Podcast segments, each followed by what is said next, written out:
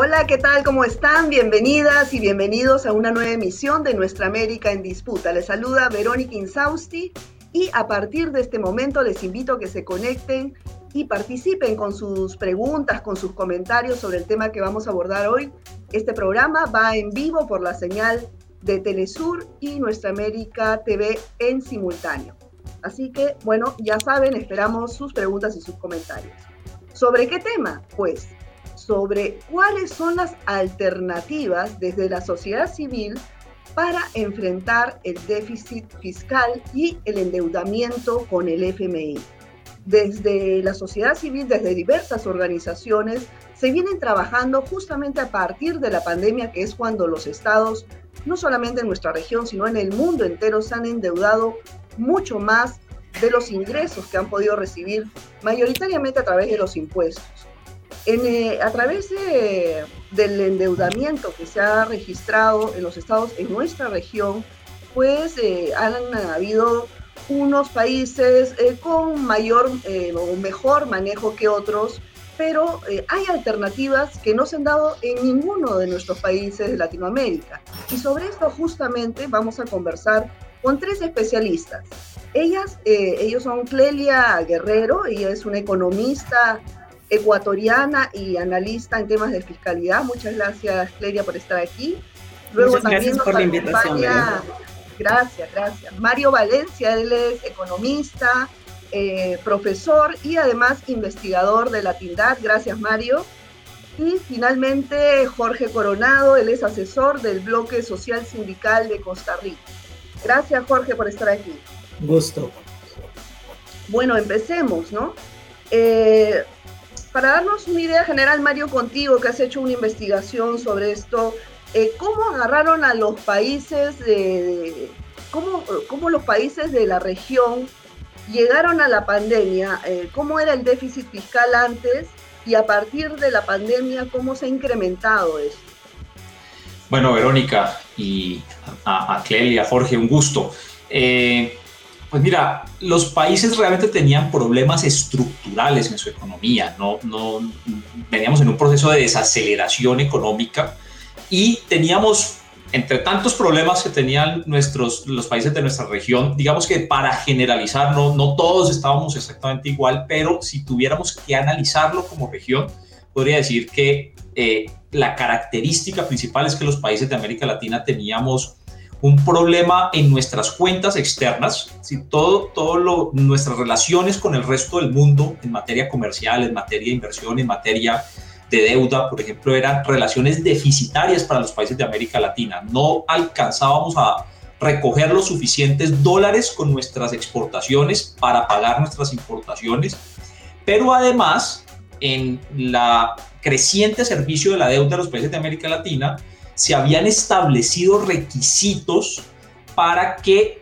el gasto fiscal, para que el gasto público estuviera enfocado primordialmente, no exclusivamente, pero sí primordialmente al pago del servicio de la deuda.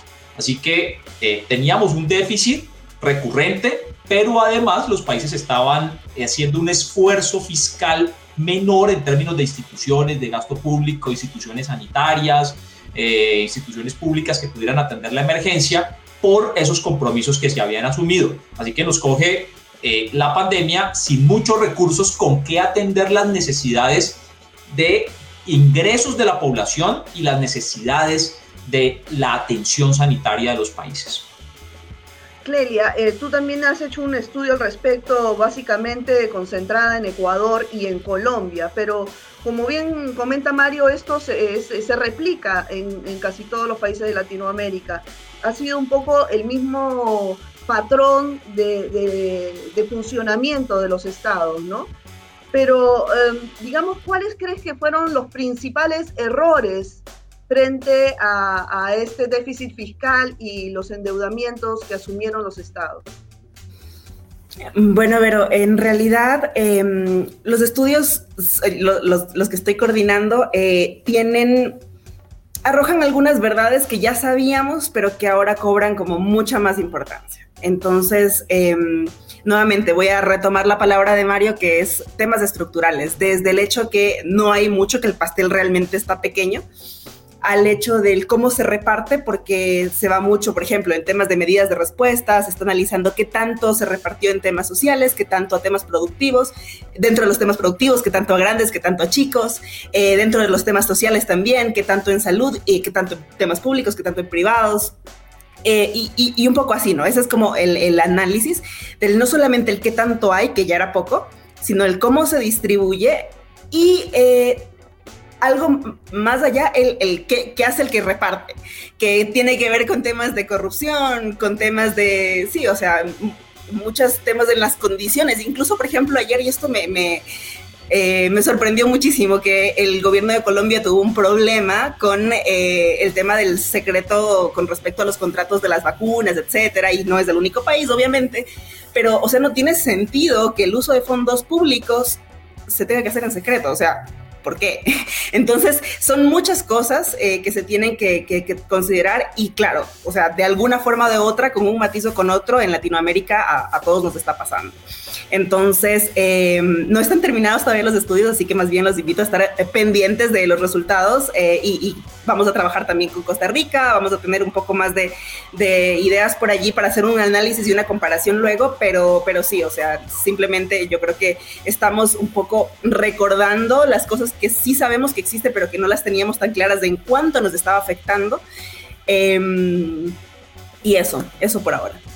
Ok, Jorge, bueno, tú además de ser especialista en temas de, fiscalidad, eh, estás eh, viendo también el tema desde las organizaciones sociales, ¿no? Tú como asesor del bloque social sindical eh, de Costa Rica, quiero que nos comentes un poco cómo oh, viene trabajando, cómo se viene articulando desde la sociedad civil esta especie de freno hacia las intenciones de, en el caso del gobierno de Costa Rica, pero en general esto también puede verse en otros países, que es eh, frente al intento de ejecución del gobierno para, eh, en el marco de este endeudamiento con el FMI, cómo ha reaccionado la sociedad civil y cuál es la exigencia que tiene frente a ello. Ah, el audio, eh, Jorge, el audio está en silencio, no sé si puedes activarlo. Sí, sí, sí. Muy bien, muy bien. Este, un saludo a todas las personas que nos siguen, un saludo a ti, Verónica. Eh, mira, nosotros se, empezó a decir en América Latina que con la pandemia volvía el Fondo Monetario a la región. Y no es simplemente una consigna, sino que en realidad ya lo vimos en Ecuador, eh, la renegociación en Argentina después de lo de Macri. Y ahora tenemos en Centroamérica Costa Rica, que ya tiene un acuerdo eh, firmado con el fondo y aprobado, y El Salvador, que está en proceso de negociación. O sea que efectivamente el fondo vuelve lamentablemente a posicionarse en la región. Y quería decir, el, acuerdo firmado con Costa Rica es radicalmente violento.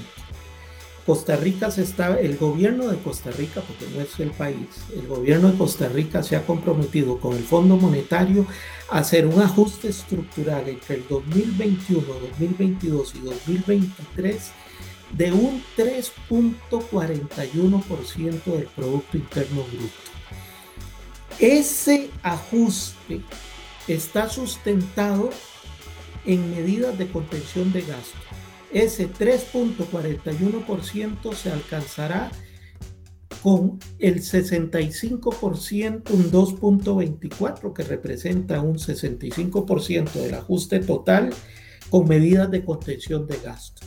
Y el otro 35% del ajuste con nuevos impuestos, principalmente impuestos al salario de los trabajadores.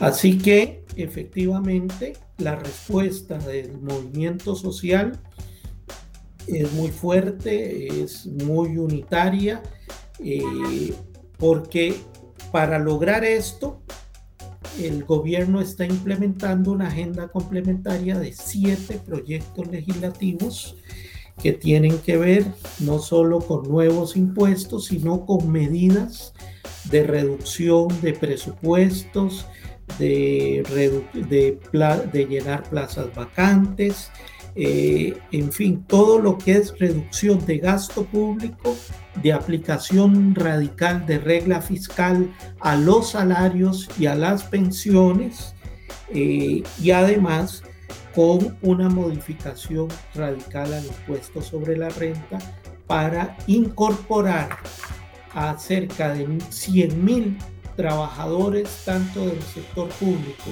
como del sector privado que hoy no tienen que pagar impuestos sobre la renta a que lo empiecen a pagar. Entonces aquí tenemos un cóctel de conflictividad social servido eh, porque aunque el Fondo Monetario nos dice que ha cambiado, que ya no es el mismo, que ya viene con, que ya es un fondo friendly, ¿verdad?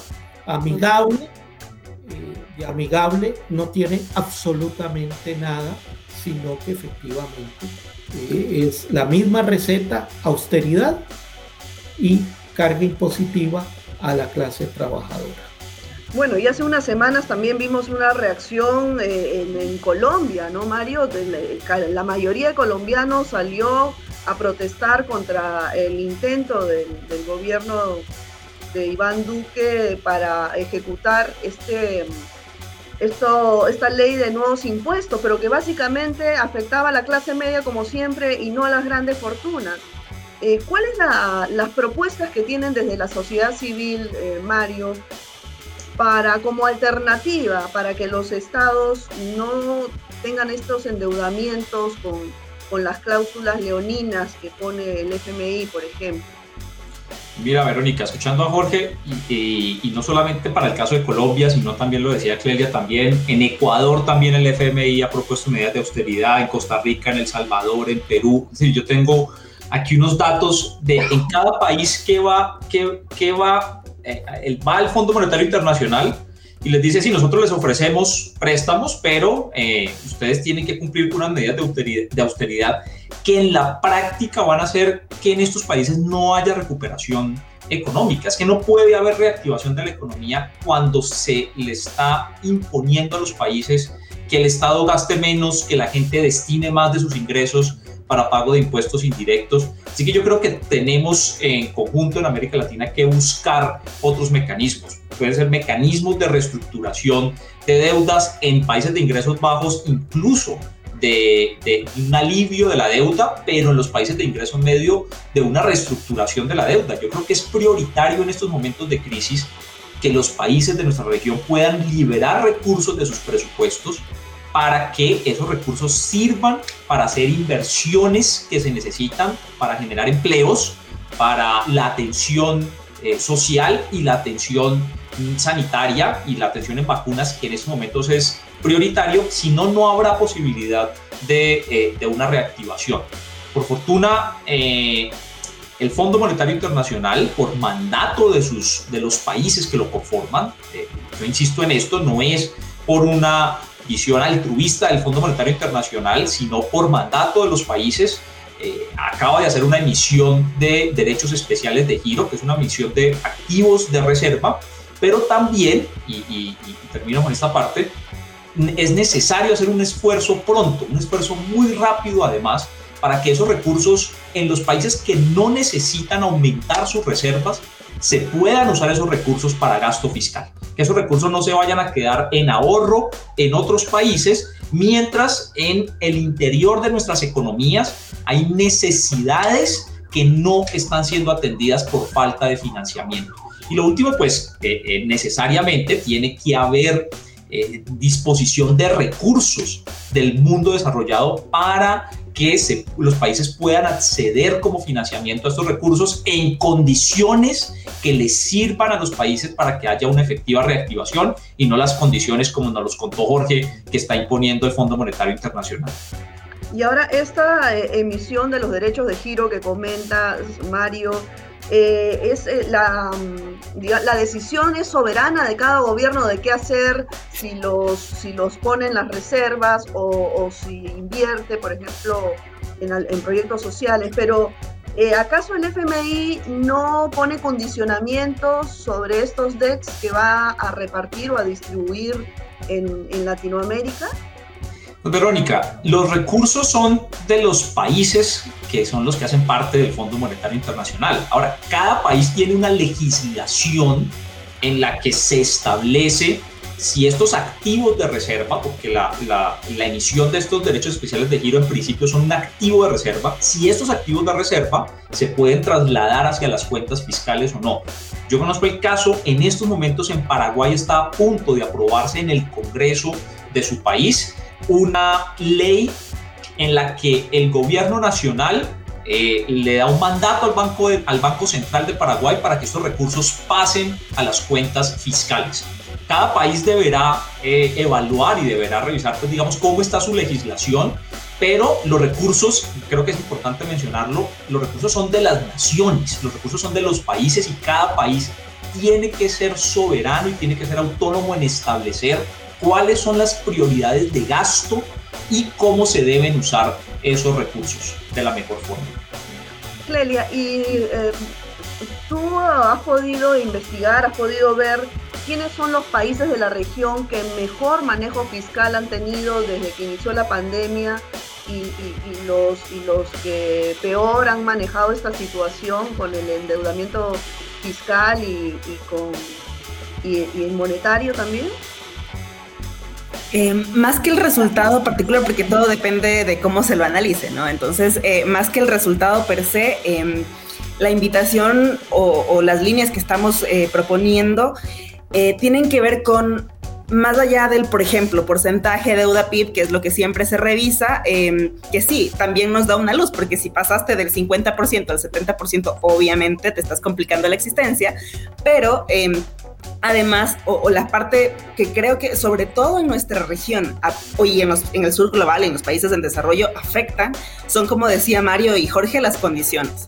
Entonces, eh, un poco eh, puede ser que yo no me haya endeudado tanto, pero que en la poca nueva deuda que tengo, me estoy cortando la cabeza por mucho tiempo. Entonces, em, y eso ocurre justamente por los temas sistemáticos, porque tenemos en teoría y también en práctica un poco menos de posibilidades de repago, eh, tenemos un poco más de complicaciones para que la economía se active, incluso con o sin la intervención, o sea, en cualquiera de los casos, eh, temas de tecnología, temas de comunicaciones, em, temas de incluso transparencia en el uso de los recursos, como decía, eso también hace que, sí, que en efecto em, sea o, tengamos o no tengamos más deuda, hayamos accedido o no a más eh, recursos, nos limitan, nos ponen en ese círculo vicioso en el que em, claro, o sea, si yo tengo plata, pero tengo que salvar el día para que la gente se mantenga viva, pues no puedo atender las provisiones de tecnología, de carreteras, de em, institución, de capacidad institucional incluso,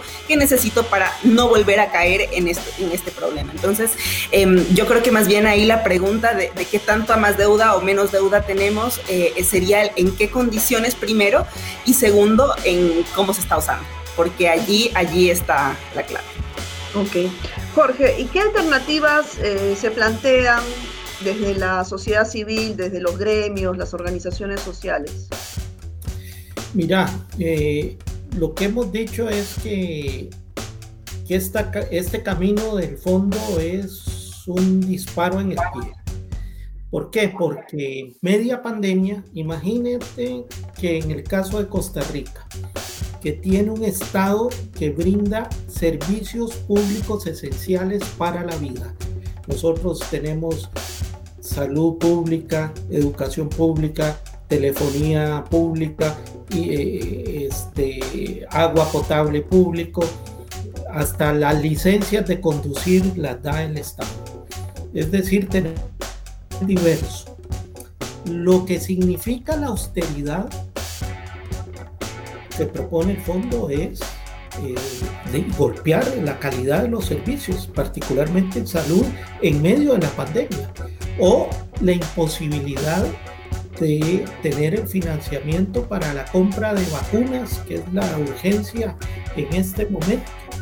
Son necesidades fundamentales y el fondo y el gobierno planteando que hay que reducir personal hoy por decirte algo, hay una huelga del día en un hospital porque están tercerizando todos los servicios de laboratorio, de limpieza, etcétera, etcétera. O sea que estos neoliberales no tienen, decía mi abuela, perdón de Dios, porque eh, en medio de la pandemia pulsar esto es gravísimo. ¿Qué estamos diciendo?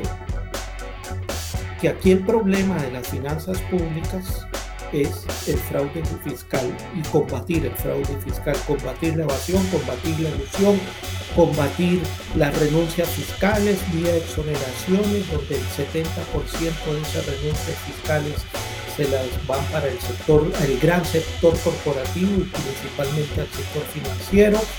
Eh, y además, esto que plantea Mario y que plantea Clelia, lo hemos visto como una posibilidad, a pesar de venir del FMI, que es los DEX, ¿verdad?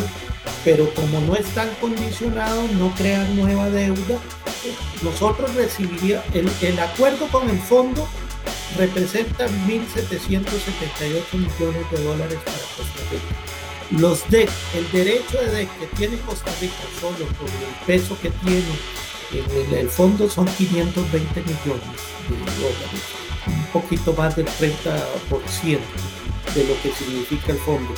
Si tenemos acceso como economía de ingresos medios a la redistribución de los países ricos de DEX podríamos llegar bien bien a la mitad de lo que requiere sin necesidad de pasar por este, por este calvario. Entonces, resolviendo y resumiendo, eh, eh, resolviendo el, combatiendo el tema del fraude fiscal, eh, de las renuncias fiscales por vía de las exoneraciones y teniendo acceso a los DEX, no tendríamos que transitar por esta vía del, del, FMI con este, con este acuerdo. Claro, Mario, pero bueno, más allá, sumando a lo que dice Jorge, ¿no? Hay, hay otra característica adicional que es que los estados en general ejecutan mal sus presupuestos, ¿no? Muchas veces en el Perú pasa de que a fin de año las regiones devuelven el 60 hasta el 70% de sus presupuestos porque no ejecutaron, no hicieron obras, ¿no? ¿Qué tanto em, el factor corrupción e ineficiencia también afecta en toda esta situación? Porque ¿qué hacemos por más que hayan recursos? Es muy alto, Verónica, es, ejerce una influencia muy, muy alta. Eh, es, es verdad que los países siempre están en la búsqueda de más recursos, de más fuentes de financiación, de mejor recaudo, de mayor y de mejor recaudo, pero también es cierto que hay otra discusión, que es una discusión, digamos, que está relacionada, pero son dos discusiones diferentes. Uno es cuál es la capacidad que tienen los países de aumentar los recursos públicos que tienen para hacer el gasto social y para hacer las inversiones necesarias.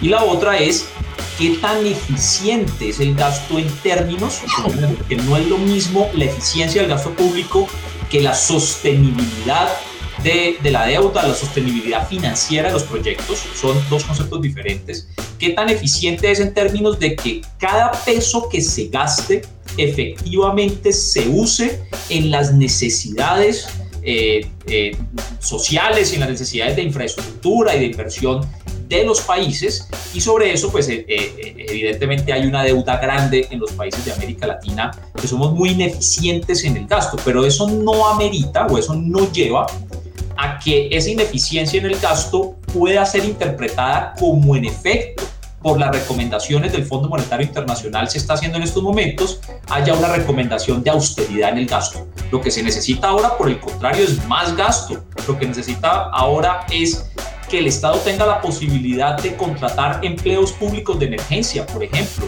o invertir en obras de infraestructura o comprar vacunas en los países que más lo necesitan y eso no puede ser interpretado de ninguna forma como que la recomendación debería ser eh, hacia políticas de austeridad. En medio de la crisis en la que están los países de América Latina, en donde la inversión extranjera, entre otras cosas, no está llegando, una caída dramática de la inversión extranjera en 2020 y los privados, las empresas, no tienen la posibilidad de hacer grandes inversiones para reactivar la economía, lo que se necesita es un músculo muy fuerte, un músculo muy grande como es el del Estado, a través de su gasto, para que se pueda reactivar la economía, que eh, tenemos que hacer todos los esfuerzos desde los movimientos sociales, desde las organizaciones eh, de veedurías, de control, para que ese gasto se realice eficientemente, pero que no sea austero. Claro. Bueno, y otra arista importante, estratégica, también es eh, las administradoras tributarias de, los países, ¿no? Es necesario una, una reestructuración de fondo de todas las este, administradoras de, tributarias, Clelia, ¿tú cómo lo ves? Por ejemplo, cómo grabar la economía digital. Eh, muchos de los países se han quedado en, formatos pues arcaicos que, no llegan ¿no? a grabar las grandes empresas transnacionales, las grandes empresas que, están hoy en día que se llama la economía digital, ¿no? ¿Cuál es la, propuesta que tiene las organizaciones de sociedad civil en ese aspecto. Verónica, y la conversación igual se puede, nos podemos ir una hora con esto, em, pero bueno, voy a, voy a tocar tres puntos. El primero, eh, que tiene que ver con la estructura per se de las administraciones tributarias, que, por ejemplo, algunas no tienen la capacidad de generar la política, sino que están separadas la política de la operación. Entonces, esto por un lado eh, sí complica el asunto porque ya sabemos que los términos de burocracia, de política, etcétera, etcétera, etcétera, pueden entorpecer un poco eh, o al menos hacerlo mucho más lento un proceso que necesitamos que sea de respuesta rápida. Entonces, eh, por ejemplo, creo, me parece que en la región Ecuador es el único país que tiene esto junto, eh, pero, pero es un, tema importante a considerar porque los que están en el día a día son los que saben qué se necesita. Y si ellos no son capaces de reestructurarse en sí mismos, porque dependen de un tercero, que además depende de las cosas políticas y de, las, de los demás eh, temas que ya sabemos que, pasan en el día a día de la generación de medidas y leyes en nuestros países, pues no vamos a, a lograr nunca algo que sea de la respuesta con la eficiencia y la rapidez que necesitamos. Eso por un lado. El segundo punto que quería mencionar es, em, ya esto de aquí se ha mencionado también en, muchos espacios y es el, qué tan progresivo o regresivo es un, un, um, sistema, pero que además... Eh, no solamente es eh, en términos de medidas la capacidad de recaudar más o de recaudar mejor, sino en la práctica.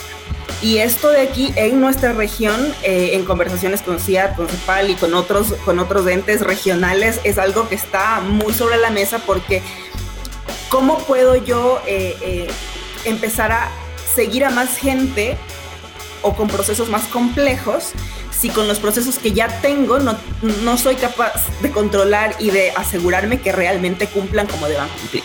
Entonces, em, nuevamente, retomando la capacidad institucional, no solamente en términos de eh, generar algo que sea más progresivo y que se enfoque a quienes debe enfocarse, sino que además en la capacidad de ejecutar lo que sea que se ponga en medida.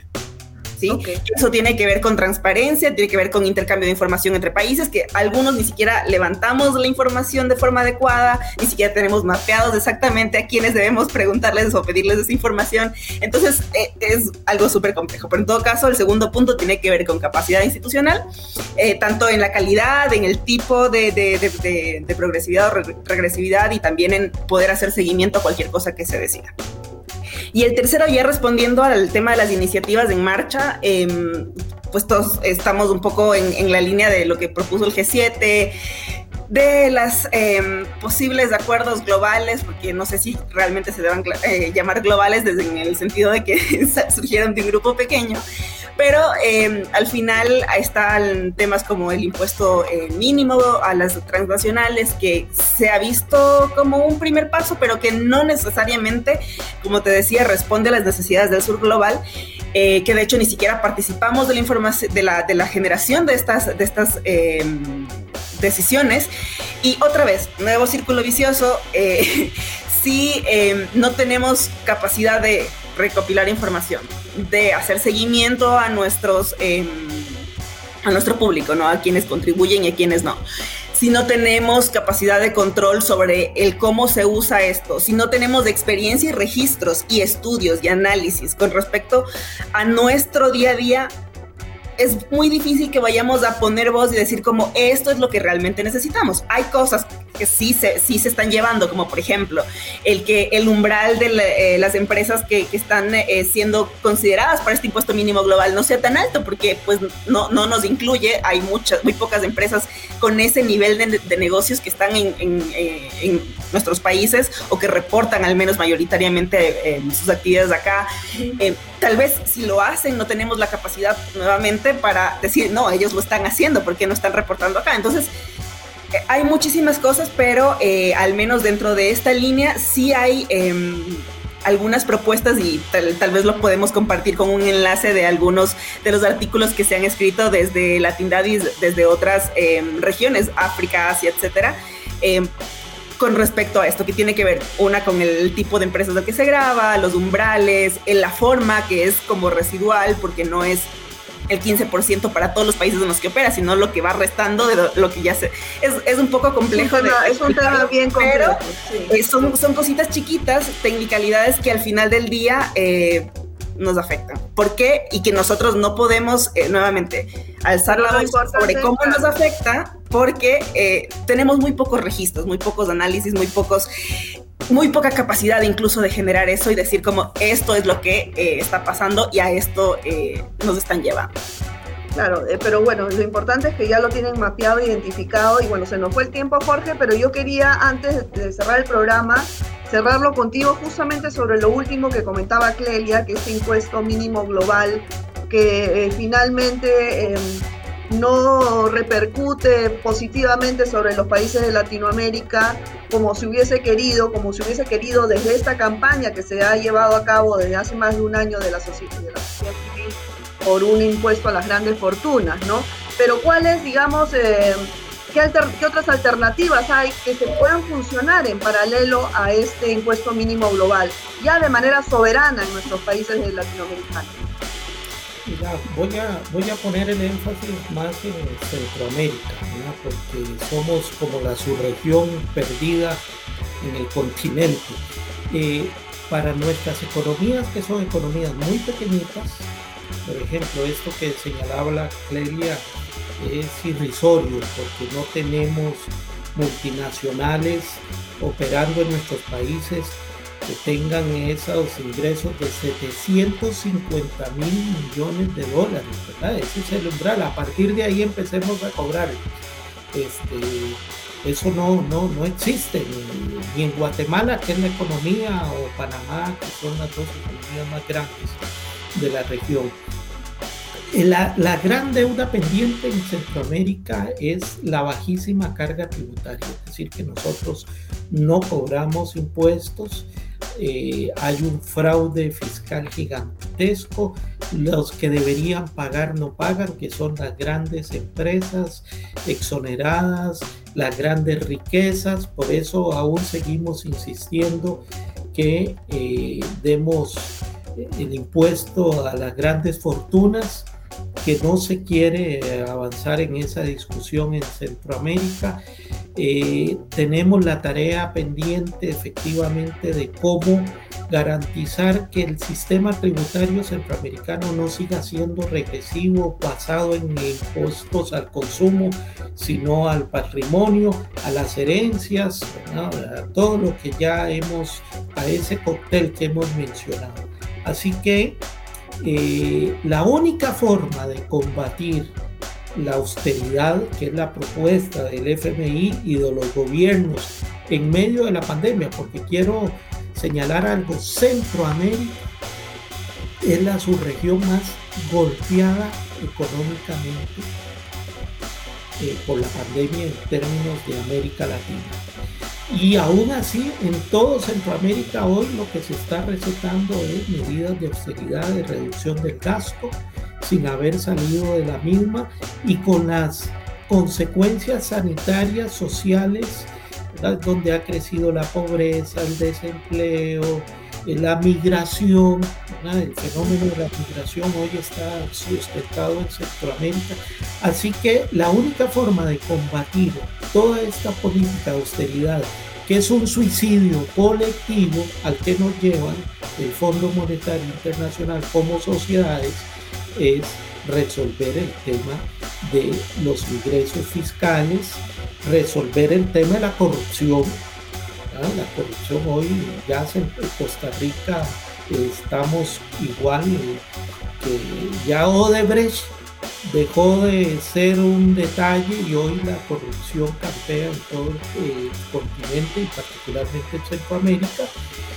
Así que efectivamente hay que combatir eso, hay que modificar el sistema tributario y hay que poner a que paguen y no evadan los que lo han hecho toda la vida, toda la vida.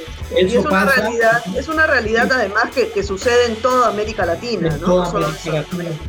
Sí, y, finalizo diciendo, Verónica, eso pasa lamentablemente, eh, eh, pasa por el desafío de tocar grandes intereses políticos y económicos de las élites. Y eso pasa también por entrar a discutir sobre eh, los asuntos electorales, los asuntos políticos partidarios. Hoy estamos viendo una nueva ola de renovación en el continente. Solo en Centroamérica seguimos con este retraso de que esta, e, esta ola no nos llega a nosotros y me parece que el movimiento social, las ONGs, eh, tenemos que insertar también esta otra variable.